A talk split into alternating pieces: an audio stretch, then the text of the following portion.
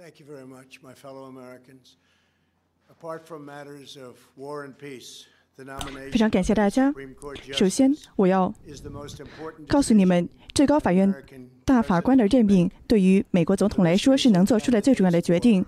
正因如此总统候选人对美国人民有一个特别的使命，要给他们一个列表上面包括着我所考虑的最高法院大法官的候选人。在四年之前，我宣布了我的第一个名单，他们都是十分出类拔萃的候选人，并且呢，我承诺将会去填补斯卡利亚已故大法官的他的空位，从这份名单之中挑一个人去填补他的空位。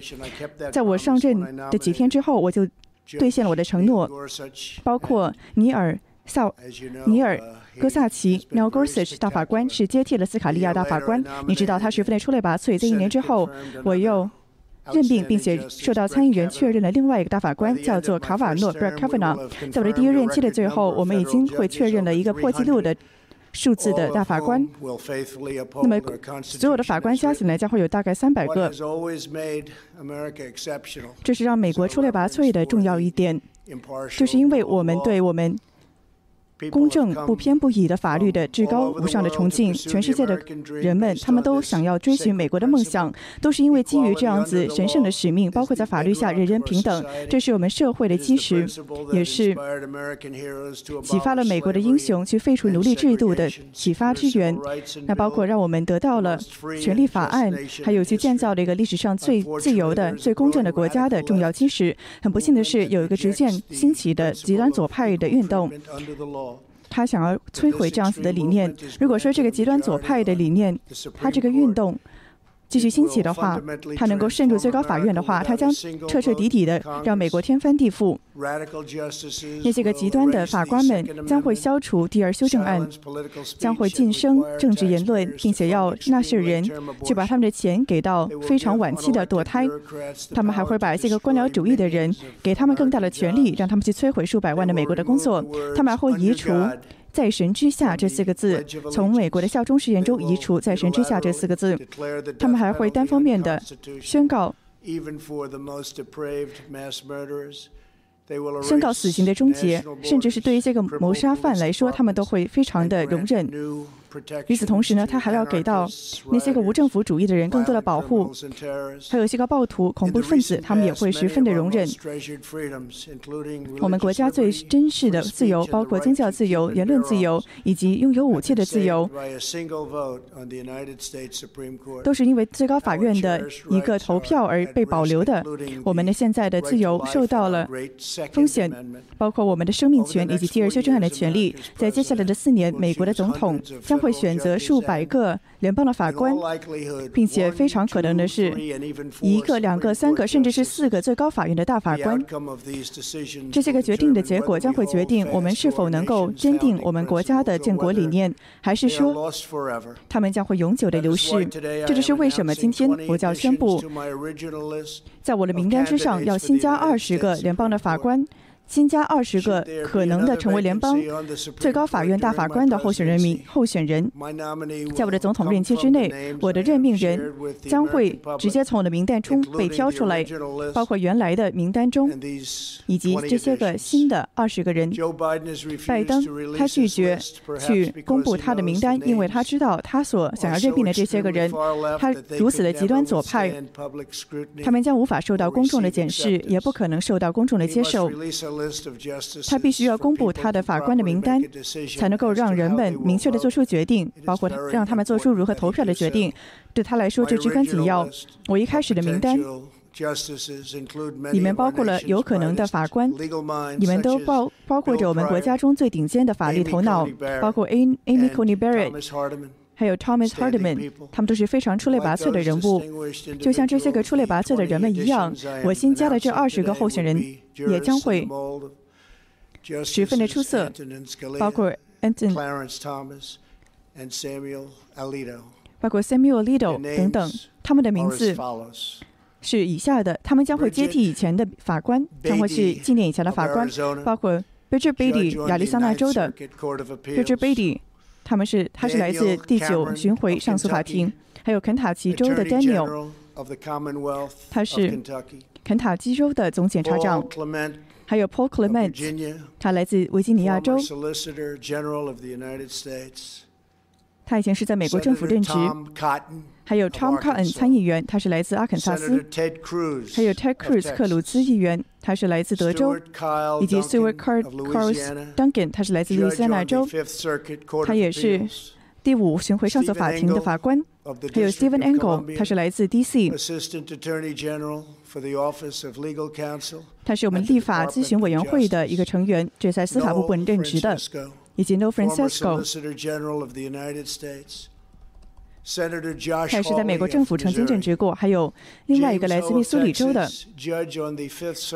还有在第五巡回上诉法庭的一个法官，还有 Gregory Cassis 来自维吉尼亚州，他是在 D.C. 的巡回法庭中的法官。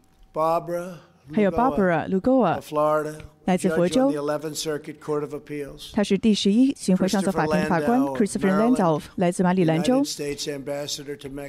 美国驻墨西哥的大使。Carlos Muniz 来自佛州，他是佛州的最高法院的法官。Marson Peckold 来自伊利诺伊州，他是伊利诺伊州北州北部的。法官，还有来自宾州的，他是第三巡回上诉法庭的法官，还有 Sarah Picklick，来自密苏里州，密苏里州东部的地区法地区法庭的法官，以及 George Mason 来自北卡，他是第四巡回上诉法庭的法官，Kate Todd 来自维吉尼亚州，他是总统顾问委员会的副顾问。以及 Nurjan Kai 来自内华达州，他是第九巡回上诉法庭的法官。这些中的每一个人，他将会保证我们有公平的法律、有公平的对待，并且有公正的权利。无论是任何的总裔、任何的任何的种族、任何的肤色还是宗教的人，都会得到正确的、公平的对待。共同，我们将会保护我们非常伟大的美国生活方式。感谢你们，愿神保佑美国。感谢大家。有人想问问题吗？关于这些个法官们，你们有想问问题的吗？他们都是非常出类拔萃的人们，这是非常重要的决定。非常重要的是，拜登一定要公开他的可能的法官候选人的名单。我觉得对我们的国家来说，这是至关紧要的。记者提问：你是否可以回应一下忧虑？最近的这个沃尔德的书本。你是否误导了公众？因为你曾经说，你是你是否在淡化病毒，并且在此上误导了公众？那我觉得呢，如果你如果你说为了减少恐慌的话，或许吧，因为我是我们国家的啦啦队，我非常热爱我们的国家，我不想人们非常的恐慌，我也不想制造恐慌。那当然了，我也不想要。让我们的国家，让我们的世界陷入混乱之中。我们想要展示自信，展示我们的强壮，作为国家的力量。这是我所做的，我们做的十分的出色。从任何的立场上来看，我们都做的十分的出色。你看一下我们的数字，对于其他国家的对比，我们做的十分的出色。我觉得非常悲伤的是。我们如此辛勤工作的出色的人们，包括我们的副总统，他们做了非常出色的工作，但是他们没有受到媒体的认可。他们应该受到认可，无论是在呼吸机上所做的成就，还是说很快你将会看到的在疫苗上所做出的成就，或在治疗方法上所做的工作。我们做的工作十分的出色，但是我们不想要让人们感到恐慌，也不想要上下跳动，不想要跳来跳去的，去大声的喊叫，说我们有个问题。说我们有个非常巨大的问题，吓坏了所有人。我们不想这么做。我可以告诉你，我们在全世界的范围内马上就开始购买，包括口罩、防护服，还有其他的用品。我们也不想要。让我们的价格受到哄抬，哄抬到买不起的地步。所以说，的确，我是这么同意的。记者提问说：“你如何向美国民众保证，他们可以相信你所说的一切呢？”他说：“这是一个非常大的信任的一部分，我们必须要有领导力。而作为一个领导，你最不想做的就是在国家上制造恐慌，这是一个非常糟糕的事情。这个病毒来自于中国，它不应该发生的，它本来不应该发生的，永远不该发生的，这是一个非常令人恶心的、非常糟糕的情况。” upon us, and 他侵袭了我们。我们不想要展示恐慌，我们不想要自乱阵脚。那无论是对这个 Woodward 的作者，还是对其他的这种政治有目的的人，无论是他还是其他的人，你不可以展示出恐慌的感觉，不然的话，你就会有更大的问题，你会你会把问题越演越重。记者提问。your strenuous flu, but Go ahead, please. 总统先生，你难道不觉得，如果你对美国人民众更坦诚的话，情况会变得更好吗？我们现在差不多死了二两二两二十万个人，你觉得你有责任吗？他说呢，如果说我觉得我没有做我做的一切的话，我们可能会有数百万人死亡。我们非常快速的关闭了我们的国家，非常有效的做到了这一点。我们做工作的同时，汲取了很多关于病毒的经验。全世界也在同时学习着，然后我们开放了我们的国家。我们现在知道了谁最脆弱，谁最容易受到病毒的攻击。我觉得我们从任何的立场上来看，都做得十分的出色。我们不应该失去任何的生命，没有人应该死掉。是中国释放了一个永远本来不应该被释放出来的东西，它是来自于中国，从中国出来的，然后去了欧洲，蔓延到了全世界。这是绝对从来不该发生的。他们本来应该阻止这一切的，本来应该就阻止在中国内部的。他们本来是在中是在中国武汉发源的，但是他们没有阻止，让这个病毒没有阻止他来到美国。但是我们必须要保持冷静。如果是你们来做的话，那我不知道他在这本书上说了些什么。那这本书呢，我给了他一些个我的句子。那说白了，我会看一下这个书到底怎么样。我其实对此一无所知。但是，我们作为领导者最不想展示的就是恐慌，或者是激动，或者是恐惧，或者是任何其他的东西。我们要保护并且照顾我们的情况，我们要着手随机应变。在很多人想这么做之前，我就关闭了我们的边境。特别是因为当时中国的感染程度十分严重，我们向他关闭了我们的边境。如果没有这么做的话，我们会有数十万人死亡。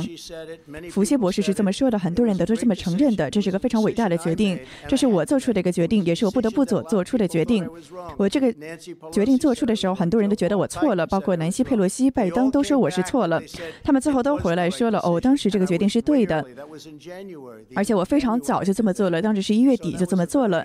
所以说这是一个非常好的事情，不然的话我们会有。”有数百、数十万的人，更多的人死亡。如果没有关闭我们的国家的话，我们可能会有数百万人，而不是现在的数字。记者提问：你现在是想要阻止价格抬高的问题？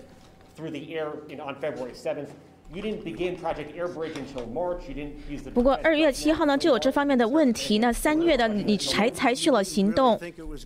川普说：“你不知道说这个世界会变成这个样子，突然间全世界都被感染了，那大家都戴着口罩走来走去的。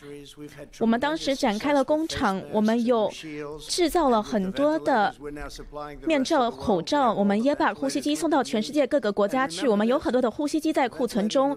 那你记得呼吸机是非常重要的。我们国家所有需要呼吸机的人都得到了呼吸机。这个是非常昂贵也非常复杂的机器。二战以来，我们开启了最大的动员。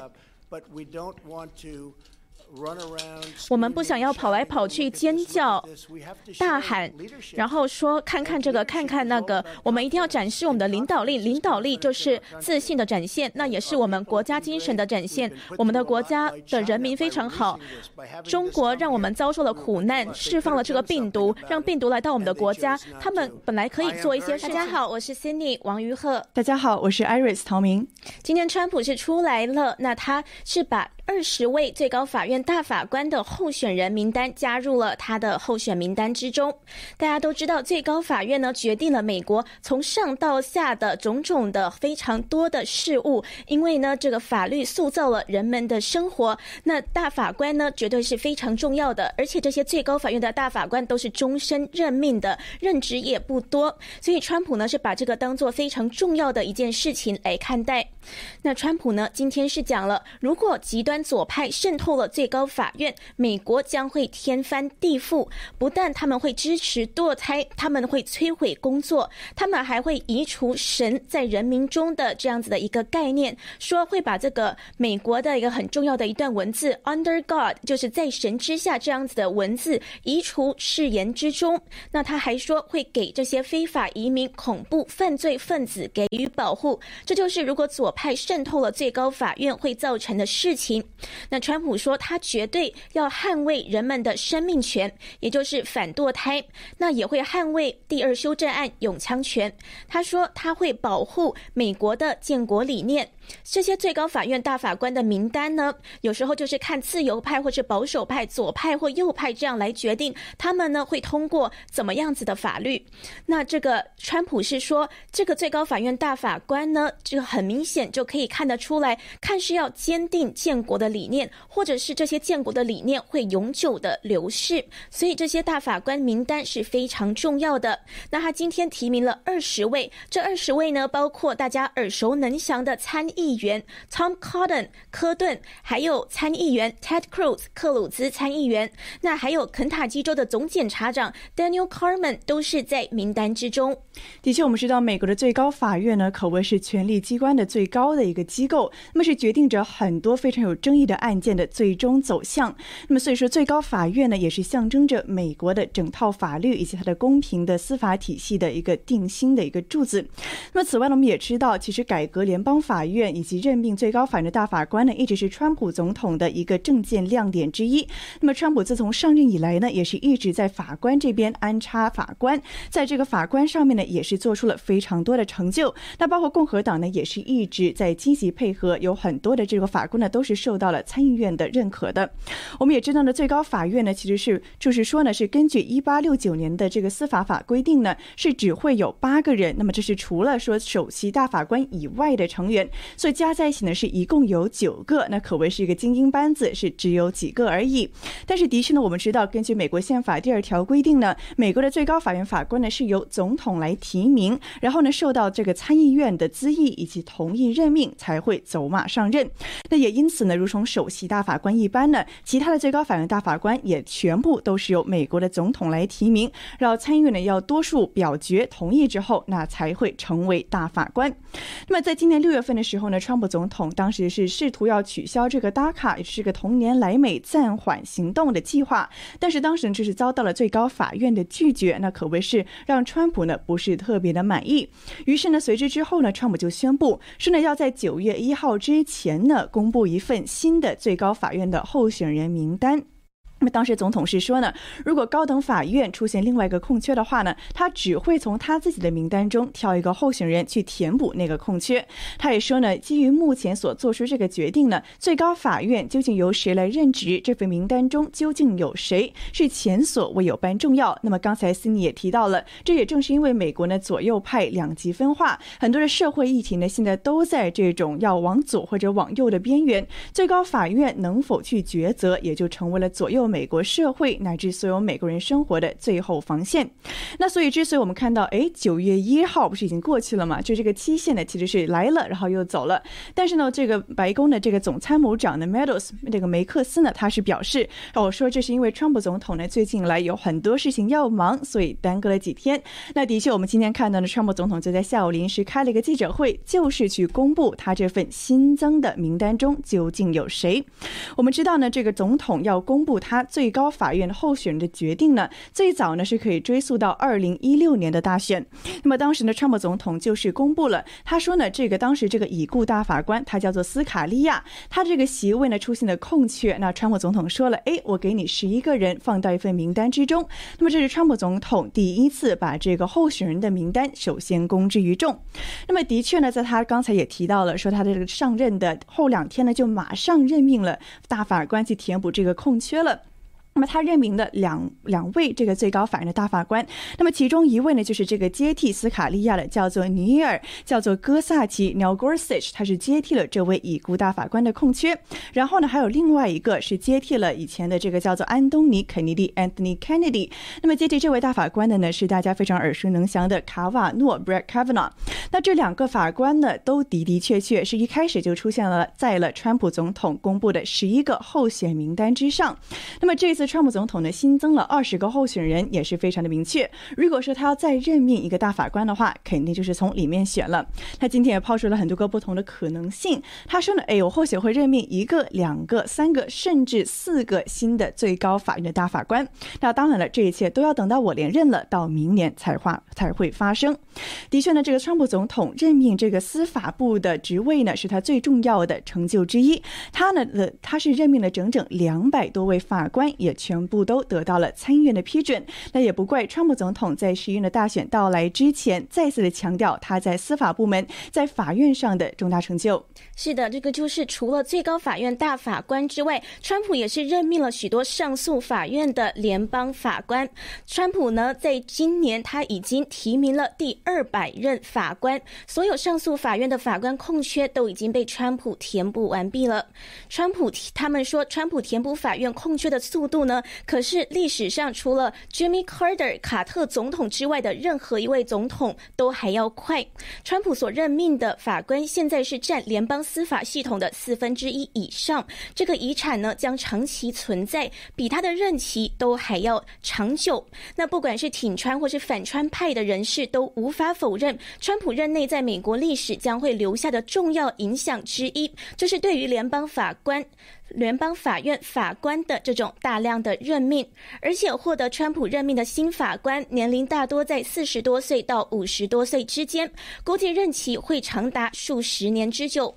那这也显示了，无论今年总统大选谁入主白宫，川普都将会对美国的联邦司法体制留下深远的影响。那与历任的美国总统比较，川普任命联邦法官。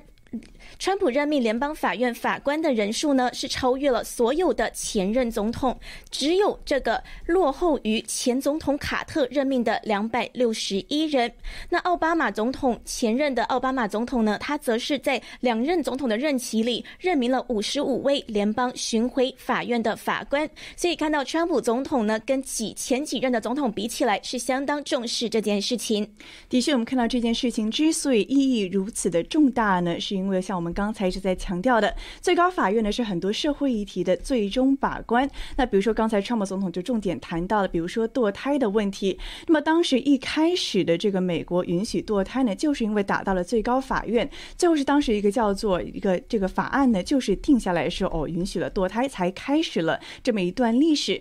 但是我们知道，川普总统作为保守派的议员，是十分的反对堕胎，特别是这种晚期的堕胎的。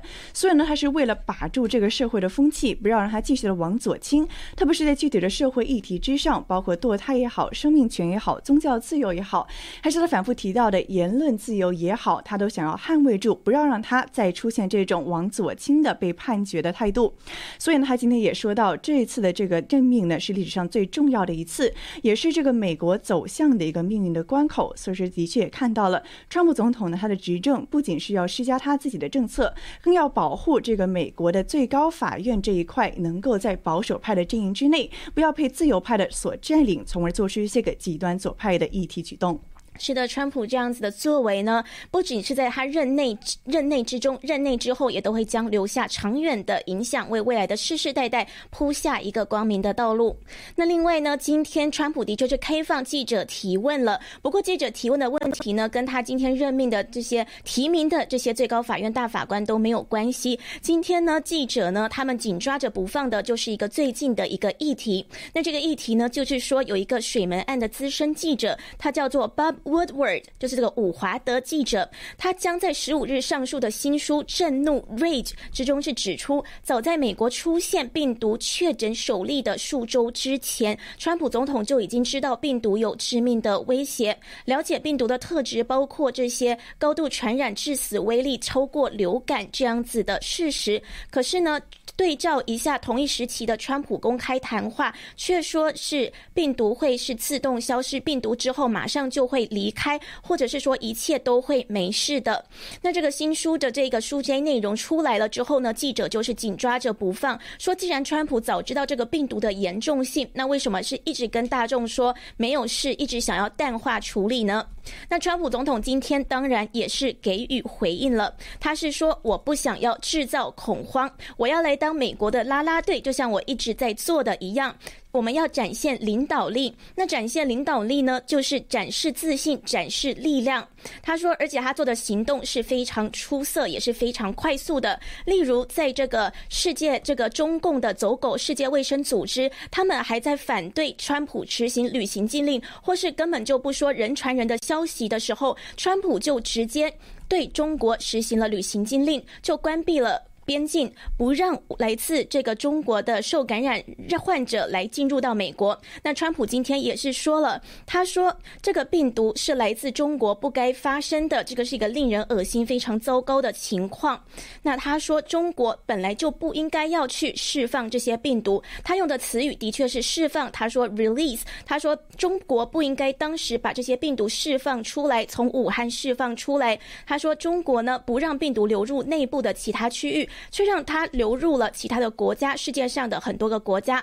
所以，川普又再一次的去追究了中共在疫情上的责任。当然，他也是说，美国的行动是非常出色的。他的政府任内是开展了二战以来的最大动员，不管是在测试系统、呼吸机，还是个人防护物资上面，都做到了很杰出的表现，让美国现在不再缺呼吸机，还可以送给其他国家。那美国的测试量也是全全世界最多的。那另外，个人防护物。物资现在也不再缺乏，所以川普总统说，他表面上呢一定是要淡化这个这件事情，不要让民众陷入恐慌。可是他实际上行动呢，完完全全都没有退缩，还是勇往直前的去解决问题。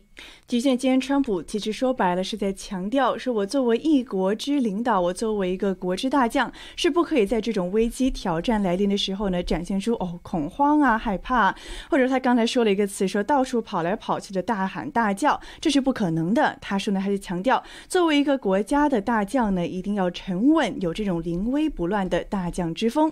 那么这是川普总统说的哦，我要为美国挺身而出，要保护美国，而不是在这个历史关头呢，去 好像说。自乱阵脚一样，破坏了美国人本来应该有的冷静以及自制。但是也的确呢，我们看到川普总统是不忘抨击中国，包括他一直在谈到的这个病毒是从中国来的，中国没有把它好好管好，搞得全世界呢死了这么多人，是一片混乱以及伤痛。那当然了，川普总统其实就在最近呢，还再次提出了美中脱钩的想法。我们知道这个 decoupling 指的是美中的经济上脱钩。那么川普总统在前两天提到这个概念的时候，就明言谈到主要有两个原因。那么第一个呢，当然是长期以来呢，中国对美国的剥削，包括呢导致很多美国的工厂倒闭，大量的工作岗位被流入海外等等等等。他说呢，中国是剥削美国剥削的最多的一个国家，历史上任何个地方都找不出第二个了。那么第二个原因呢，川普更加的明确，他说呢，就是因为这次的大疫情，他一定要让中共负起责任。那的确，我们看到呢，其实，在一月份的时候，刚刚签署完这个贸易协议呢，川普总统对中国呢还是比较高兴的啊，说这个关系不错啊，贸易协议也签的不错。但是呢，的确，这个大疫情袭来之后呢，川普总统是一。就往往常的观念呢是完全的改变了，是马上对中国翻脸了，说哦我不想跟习近平通话啊，或者说呢我现在对中国非常不满意，云云。那么在最近他更是直言说，可能要和中国呢是在经济上直接脱钩。那么这是一个非常紧张的美中之间的局势。那么在大选到来之前呢，对华政策对中共的态度也毫无疑问的成为了最重要的话题。那的确，美国财政部长母亲她之前也表示，如果美国企业不能够在公平平平等的基础上跟中国竞争的话，就会导致美中的经济脱钩。那的确，川普之前也有很多强硬的言论，他他是自己说他跟世界各国的关系都处理的很好，唯独现在跟中共的关系处理的不好。可是他说这是他自己的选择，因为他非常不满意中共在疫情中的所作所为，包括隐瞒疫情，那然后对吹哨人晋升等等的，他都非常的不高兴。那之前他说到脱钩呢，他是说我们损失数十亿美元，如果不和中共做生意，就不会损失数十亿美元，这就叫做脱钩。你们会开始思考这件事，这个是川普当时的原话。那的确是很多时候，川普都一直在谈这件事情。他也已经说过了，对这个贸贸易协议，他现在已经不屑一顾了，因为他墨水还没干，他就觉得这个疫情就马上席卷而来，去打打击了他打造起来的这个伟大的经济体。所以，川普可谓是非常的不满意。那他也多次的都在他言论中提到他对中共的不满。那现在他底下的人手，包括蓬佩奥等等的很多的幕僚，也现在都在加大力度的打击中共，包括对他们实行制裁，也在他们这个危害人权方面有所行动。所以这就是川普现在的大方向。那也很多人也都在说，在他的第二任期内，如果他连任了的话，那打击中共呢，将会是他很大的一个施政目标。好的，以上就是今天这一场川普出来公布他最高法院大法官候选人名单记者会的主要内容。感谢大家的收看，我们下期直播再会。谢谢大家，我们下一次直播再见。